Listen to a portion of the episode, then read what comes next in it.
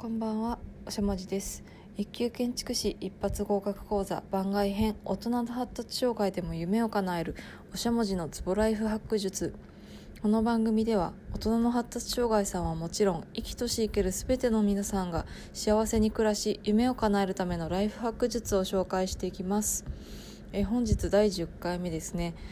どうせ人間は滅びる環境を破壊し続ける私たちの意識についてをお送りいたします。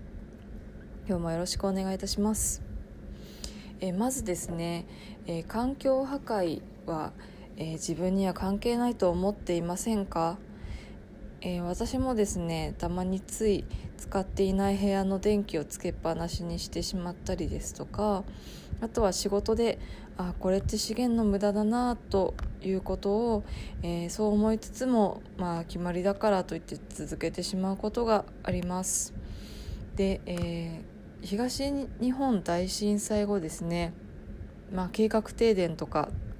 いろいろありまして、えー、かなり省エネの意識っていうのは高かったなっていうふうに思うんですけれどももうそこから数年経ってですね、えー、当時の意識の高さっていうのは、えー、私も周りの人もあまりなくなってしまったんじゃないかなというふうに思います。で、えー、そんな中ですね、えー、どうして私たちは無関心に環境破壊をしてし続けてしまうのかっていうことがちょっと疑問に思いましたので、えー、考えてみました。で、えー、まず要因として挙げられるのはどうすれば地球環境の悪化を防げるかっていうのが、えー、分かってないんですね。えー、まあ、何をもって地球環境の悪化を防いだというかも分かりませんし、えー、具体的にどういう行動を何人の人がどのぐらいの期間すればいいのかっていうことは、え、誰にも分かんないんじゃないかなというふうに思います。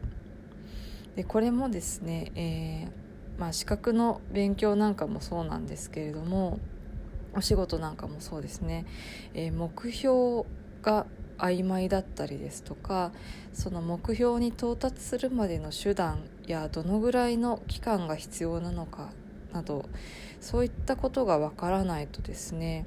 えー、かなり、えー、どれも不確定になってしまいますので、えー、その不確定さですとか難解さっていうのが、えやる気を削いだり無関心につながっているんじゃないかなというふうに思います。あとはですね、えー、自分が頑張るよりももっと大きな何かが変わらないと意味がないんじゃないかと思ってしまうのも一つ要因だと思います。え、これはですねこういう意識を、えー、多くの人が持ってしまうともう全員が他人を当てにしているような状態になってしまうんですね。でそうなると結局何も変わらないですよね。えそういったことも要因じゃないかと思います。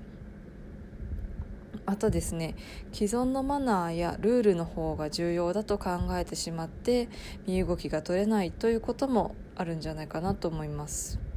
でこれはですね、えー、まあ慣習だからマナーだからっていうふうに、えー、そういうふうに考えて続けてしまうとですね、えー、まあそういった慣習っていうのは変わっていかないと思います誰かがきっち、えー、きっぱりと意思を持ってえー、地球環境のためにやめますというふうにしないと、えー、いけないなというふうに思います。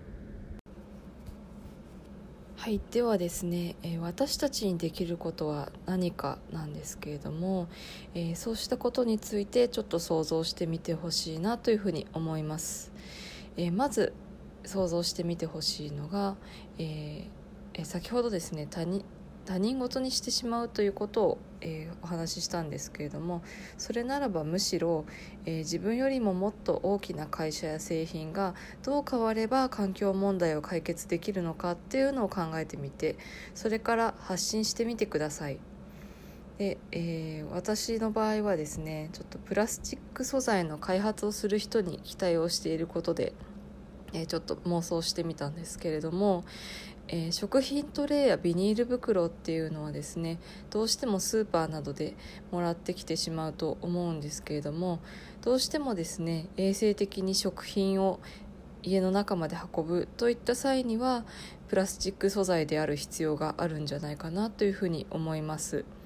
ですがこうした食品トレイやビニール袋は食品と同じような例えば冷蔵している環境で保管がされますしそれから、えー、未来永劫衛生的なものを保つためにえー、気密性ですとか匂い移りを防ぐような機能はなくてもいいんですね。そう考えてみた場合もし、えー、食品トレイやビニール袋が有機物で作られていたならというふうに考えたんですね。でそうした場合、え、目安として冷蔵庫で20日程度保存できるというふうにしておけば食品を使い切った後にそのまま生ごみ処理機に入れて堆肥にしてみたりできますしあとは間違って海や川に捨てられてしまった場合にも生き物がそれを飲み込んでしまって病気になってしまうということはないように思います。これをもしプラスチック素材の開発をする人が聞いていたらちょっとヒントにしていただければ嬉しいなと思います。えもう一つ想像してみてほしいことがありましてそれは例えば1ヶ月後に地球が滅亡するとして、えー、すぐですね、えー、必ず自分が死にますね。そうした場合にあなたがあと30%自分の資源の消費を減らすことができたなら地球を救えるというふうになったらという妄想ですね。そうした場合に自分の関わる仕事ですとか自分の身の回りで何かできることがないかっていうのを考えてみてください。